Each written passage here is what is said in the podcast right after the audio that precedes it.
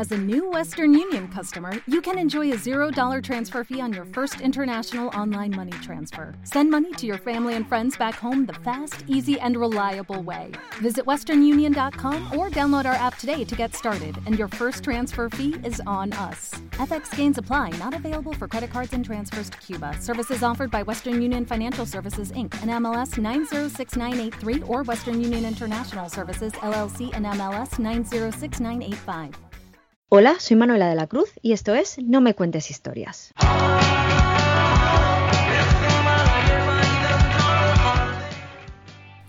Hola de nuevo, programa número 66 y penúltimo de enero, que quizás esté haciendo un poco largo, ¿no?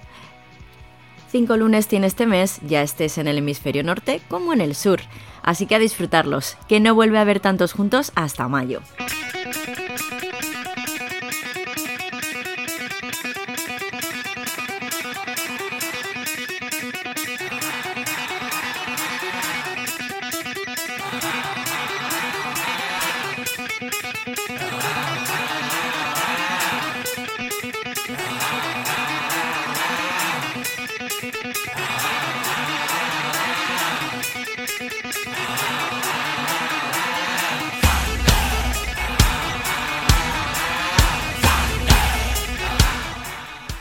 26 de enero de 1788, el almirante de la Marina Real Británica, Arthur Phillip, llegaba junto a 11 navíos a las costas del actual Sydney, ciudad que él mismo fundaría. Es por esto que este día se estableció como el Día de Australia. Sin embargo, Arthur Phillip no sería el primer europeo en desembarcar en tierras australianas, ya que su compatriota James Cook había llegado hasta allí unos años antes, en 1770 y, aunque esta es la expedición más famosa, tampoco fue la primera en pisar las antípodas. Sería la compañía holandesa de las Indias Orientales la que de la mano de Willem Hansum se atribuiría la primera incursión europea en tierras australianas. También hay una teoría, basada en mapas y monedas, por la que sería Portugal la avanzadilla del antiguo continente en este tema, pero hoy no nos vamos a centrar en esto, sino que vamos a descubrir uno de los lugares más grandes del mundo y uno de los menos poblados, empezando por sus aborígenes. Nos vamos a Australia. No me cuentes historias. Griegos, romanos, son todos humanos. Griegos, romanos, son todos humanos. Mientras vivieron, columnas construyeron. Solemos decir que Australia está en las antípodas y allí podrían decir lo mismo de aquí, ya que antípoda significa que está situado diametralmente opuesto a otro. Australia, como país más antiguo de Oceanía, tiene una rica historia que comienza con la llegada de los aborígenes, hace unos 65.000 años, lo que hace de su cultura la más antigua de nuestro planeta. Y para hablarnos de estos primeros pobladores de la Tierra Austral, tenemos a nuestra historiadora Laura Albert. Hola Laura, bienvenida. Hola Manuela, hola chicas, pues sí, Hoy os traigo un poquito de historia y mitología sobre los aborígenes australianos. Y bueno, lo primero es deciros, como tú muy bien has dicho, Manuela, que es la cultura más antigua viva que existe sobre la Tierra, de la que se tiene constancia. Ahí es nada. Y es que, al igual que el resto de los seres humanos, pues los aborígenes australianos emigraron desde África hace, pues eso, unos 60-65 mil años. La teoría más aceptada era que todos los seres humanos modernos derivan de una sola ola migratoria que partió de África hacia Europa, Asia y Australia. En este momento, los primeros australianos se separaron de una población asiática que ya se había separado de Europa. Sin embargo, hay estudios que demuestran que cuando los ancestros de los aborígenes emprendieron su viaje, los antepasados europeos y asiáticos aún no se habían separado unos de otros, Así que podemos decir que los aborígenes actuales descienden directamente de los primeros exploradores humanos. Gran parte del legado cultural de los aborígenes australianos se perdió en el incendio del Museo Nacional de Australia de 1882, pero por suerte muchas de sus comunidades fueron descritas detalladamente por antropólogos. Aunque a pesar de esto, pues hay que decir que sabemos muy poco sobre ellos. Hace unos años, en 1984, aún se descubrió una última tribu. Y bueno, pues deciros que solo desde hace unos 50 años o así los aborígenes están inscritos en el censo australiano. A día de hoy, siguen reclamando muchas de sus propiedades ancestrales, así como también algunos de sus derechos básicos. Cuando el teniente James Cook llegó a Australia con la misión de mapear la zona, parece ser que ya se conocía la zona y sus habitantes, gracias a, bueno, pues a unas expediciones holandesas que, que hubieron antes. La mayor parte de lo que sabemos sobre los aborígenes de esta época, pues es gracias al diario de Cook. Y ya de paso os diré que la colonización no fue mm, para nada amistosa. Bueno, pues como todas. Eh, se les arrebataron tierras y derechos humanos. Y además se trajeron enfermedades, como la viruela, por ejemplo, que acabó con la mayor parte de una de las tribus más numerosas, la tribu Darú. La varicela, el sarampión, la tuberculosis y la gripe pues tuvieron más o menos el mismo efecto. Además, las enfermedades de transmisión sexual contribuyeron a reducir muchísimo su fertilidad. Hay que decir que, bueno, pues fue un capítulo muy muy triste de su historia, porque pues, llegaron a desaparecer comunidades enteras y con ellas pues, su legado, su lengua y su cosmovisión. Y bueno, pues para que no sea todo tan triste, pues quiero hablar sobre un poquito sobre su religión y su mitología, que me parece súper interesante. Su religión se basa en el mito del tiempo del sueño, que es el origen del universo. El gran espíritu creador de vida, conocido entre las diversas tribus como Algira, Alchera, Muramura o Chukurpa, lo creó todo. Todo empieza cuando el gran espíritu empieza a soñar, y la oscuridad de su mente se llenó con una luz que emitía la danza del fuego y el aire. Luego llegó la lluvia y se desencadenó una gran batalla entre fuego, aire y lluvia. Cuando la batalla terminó, aparecieron el cielo, la tierra y el mar. Pero el gran espíritu digamos que se aburría un poco de tanta historia y dijo, bueno, pues voy a enviar la vida al sueño para que otros espíritus creadores sigan soñando por mí. Y así lo hizo. Primero llegó el espíritu Barramundi, el pez, que nadaba en las aguas profundas. Y empezó a soñar con las olas y la arena mojada. Este le pasó el sueño al espíritu Curriquí, la tortuga, que salió de las aguas y descansó en la arena mojada, donde empezó a soñar con las rocas y el sol.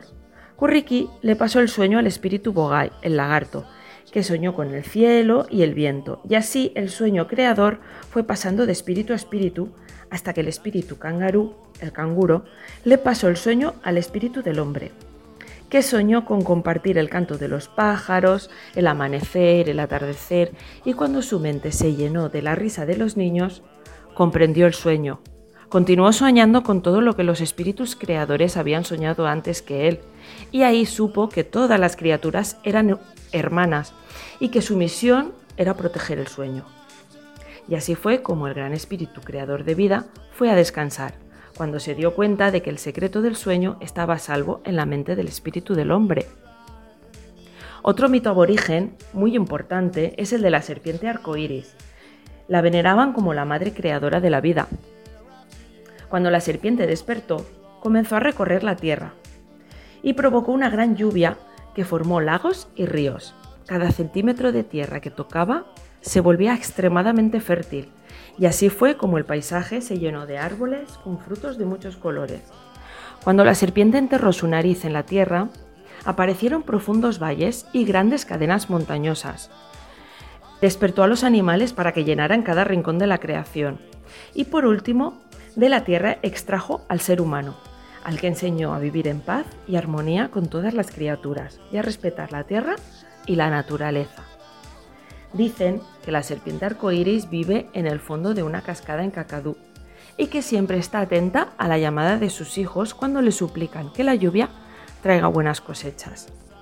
Y bueno, Manuela, pues hay muchísimos más espíritus de la cultura aborigen de los que hablar, pero estas dos historias que os he traído hoy, pues es que me han parecido súper bonitas y súper interesantes. No sé qué te habrán parecido a ti, pero a mí me parece, como te digo, súper bonita. Y dentro sobre todo dentro del drama que ha vivido este pueblo. Pues sí, la verdad es que son súper bonitas. Ojalá pudieras contarnos más. Y bueno, pues nada, hasta aquí lo que os quería traer sobre los aborígenes australianos. Espero que os haya gustado y nos vemos la semana que viene. Perfecto, nos volvemos a escuchar la próxima semana. Muchas gracias, Laura. Un abrazo. Chao. Laura enseña, Laura entretiene.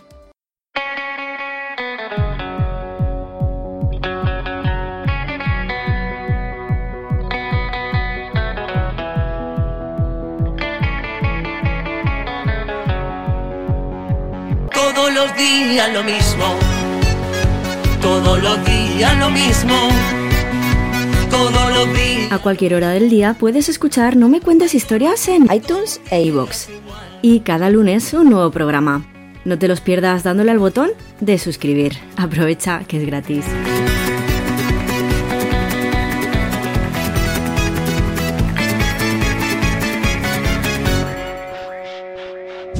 Two, three o'clock, four o'clock, rock.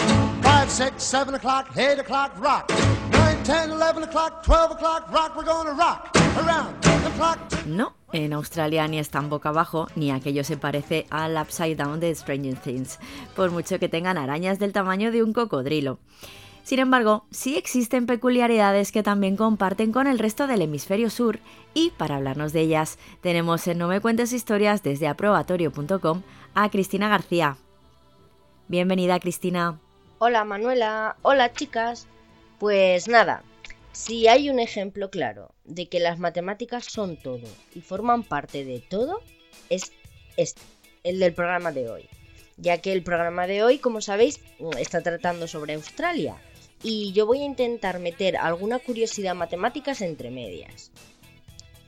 Para mí eh, supone todo un reto, pero lo voy a intentar. Y es que hoy os voy a hablar sobre el efecto Coriolis. ¿Y qué es?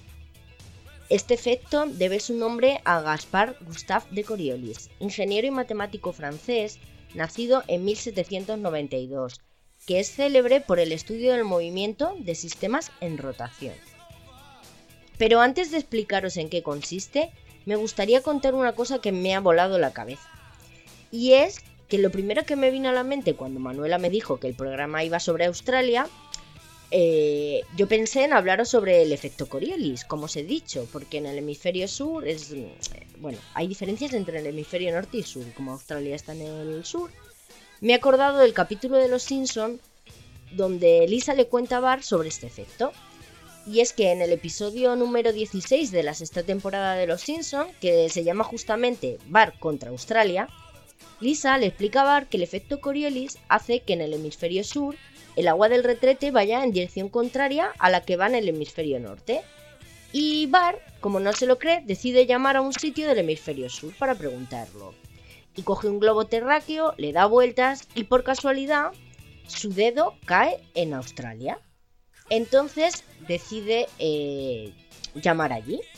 Pero Lisa le dice que es muy caro llamar. Así que eh, piensa que mejor lo hace a cobro revertido. Y llama a un pequeño australiano que, al que tiene 6 horas al teléfono para, para ver si gira o no gira en sentido horario.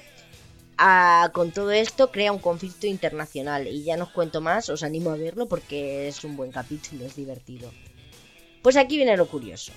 Y es que para buscar bien la información y poder explicaros, por, eh, pues cojo y pongo en Google giro al tirar de la cadena en el váter en Australia. Y me encuentro con que la primera entrada que me aparece es un vídeo con un titular que dice ¿Por qué hay que tirar de la cadena antes de cagar en Australia? Y es que pongo el vídeo y aparece una araña ahí flotando, intentando sobrevivir. Sigo investigando porque a raíz de esto me viene a la cabeza las historias de serpientes en el, en el váter y la típica historia de que los caimanes aparecían. Para ver si tiene que ver con Australia si viene de allí. Y efectivamente hay una noticia de una señora australiana con una mordedura de una pitón de alfombra de un metro y medio. En otro artículo sobre cinco animales que más aparecen en los váteres, que por cierto son unos animales super monos, arañas, ratas, ranas, serpientes y cucarachas, veo que el país que más se repite es Australia. De hecho, se ve que encontrar ranas allí es bastante habitual, porque como necesitan humedad, se esconden en el váter. Así que el hecho es que no es porque los animales salgan de las tuberías, sino que se esconden en los váteres por la humedad. Pero ¿qué pasa con los retretes en Australia, Dios mío? Pues eso, que me he quedado loca.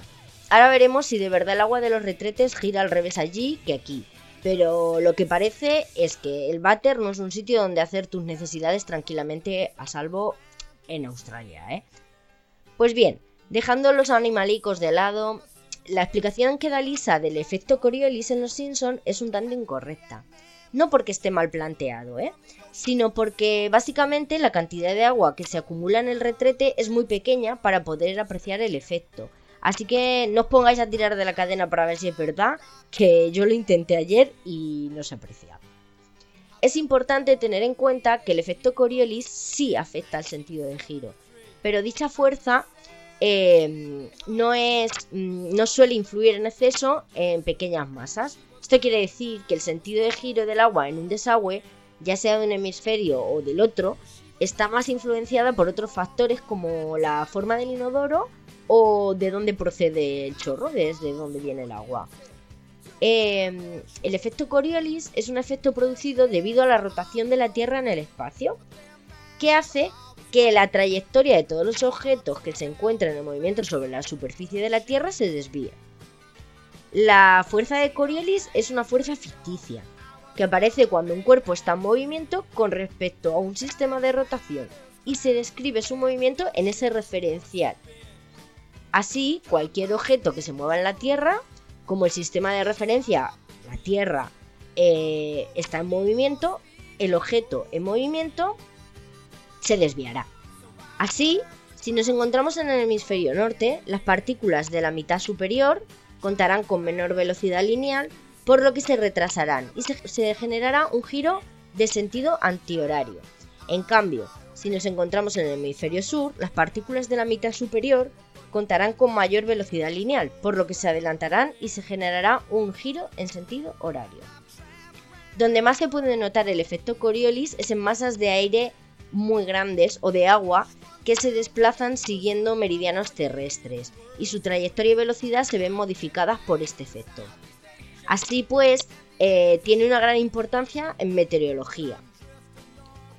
Pues eso, espero haber podido explicar algo tan complejo como el efecto Coriolis y tened en cuenta que hablamos de una fuerza ficticia, que se basa en objetos en movimiento y sistemas de referencia en movimiento.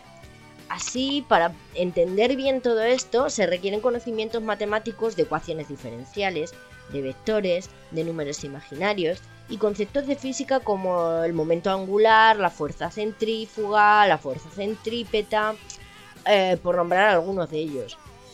Por tanto, como siempre, eh, yo os animo a aprender matemáticas porque son la base de todo y están en cualquier sitio que queramos mirar. Así que nada, hasta aquí. Ah, bueno, y recordad, si vais a Australia al váter, tened mucho cuidado. Venga, saludos desde el infinito, hasta la próxima. Muchas gracias Cristina por contarnos, como siempre, cosas tan interesantes. Un abrazo. ¿Estás escuchando? No me cuentes historias.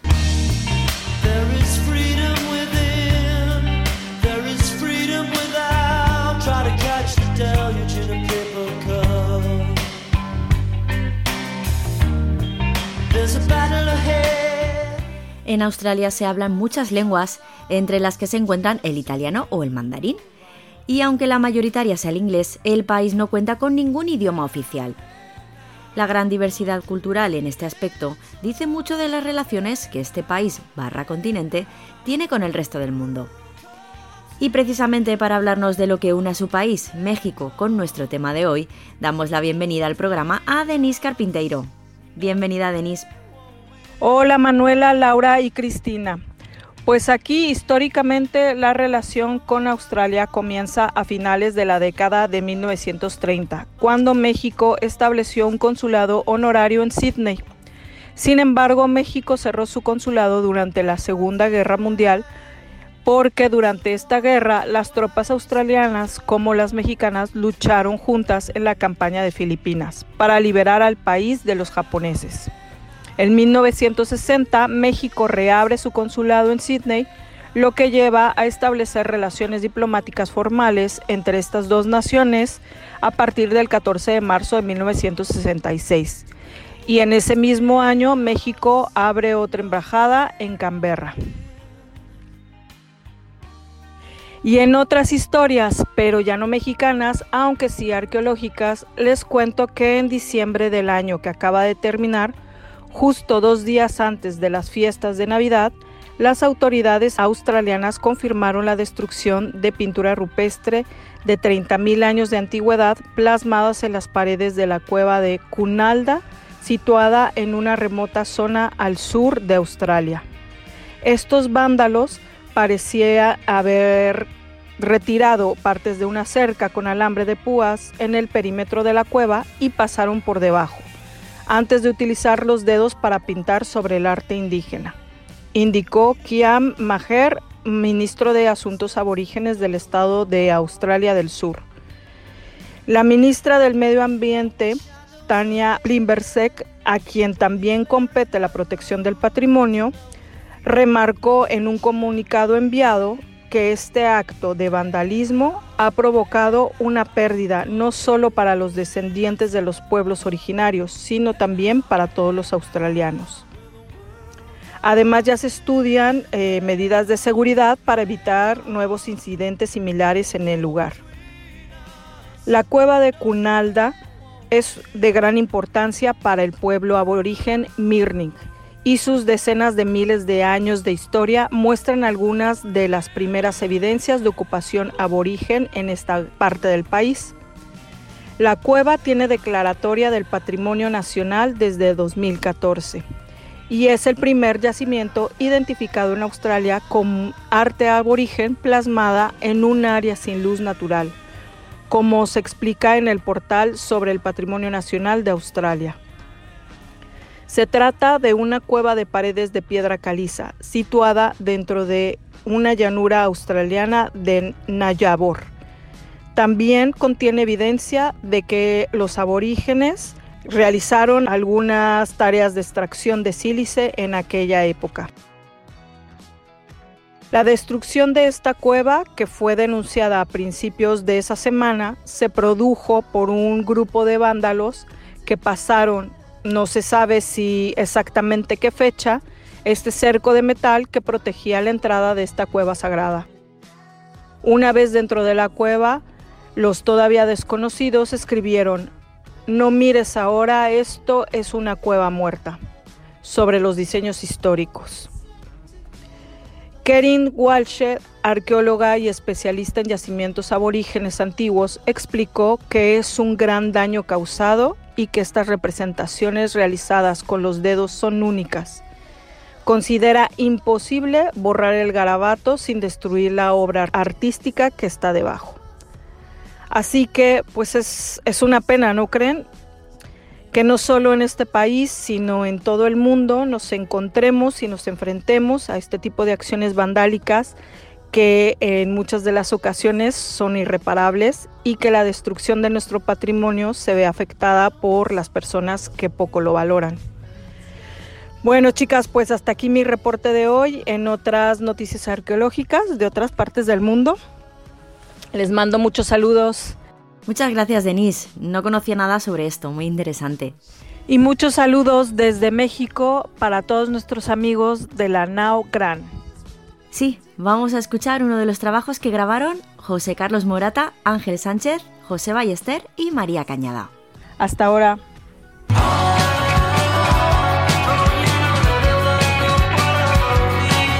Si eres mayor y quieres aprender prehistoria, matricúlate en la NAUGRAN de la Universidad de Valencia o escucha No me cuentes historias.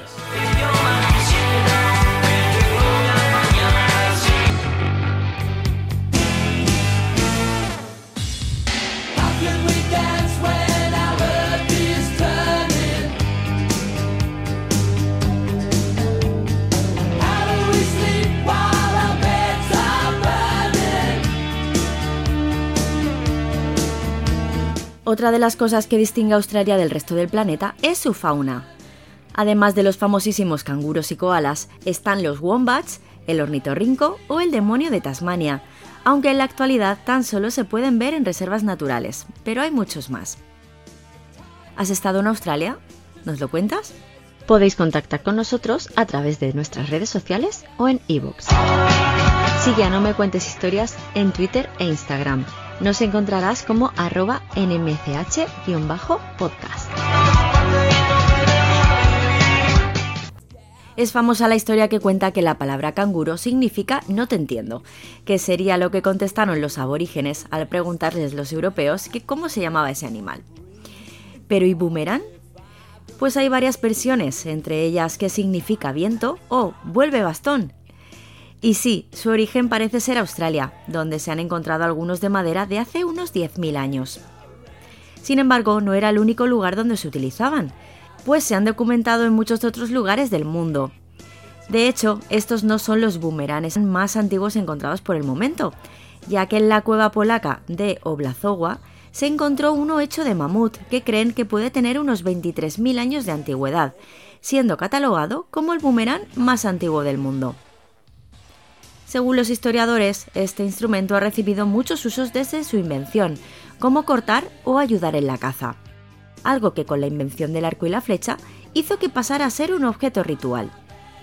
Estos primeros instrumentos, muy similares a los boomeranes actuales, recibían el nombre de Kylie.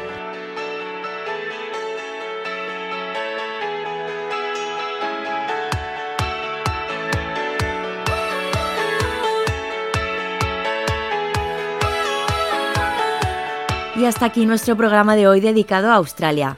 Esperamos que os haya gustado y que volváis a sintonizarnos la próxima semana. También dar las gracias a Tony por su ayuda en esta semana complicada. Saludos de Cristina García, Laura Albert, Denis Carpinteiro y Manuela de la Cruz. ¡Feliz semana!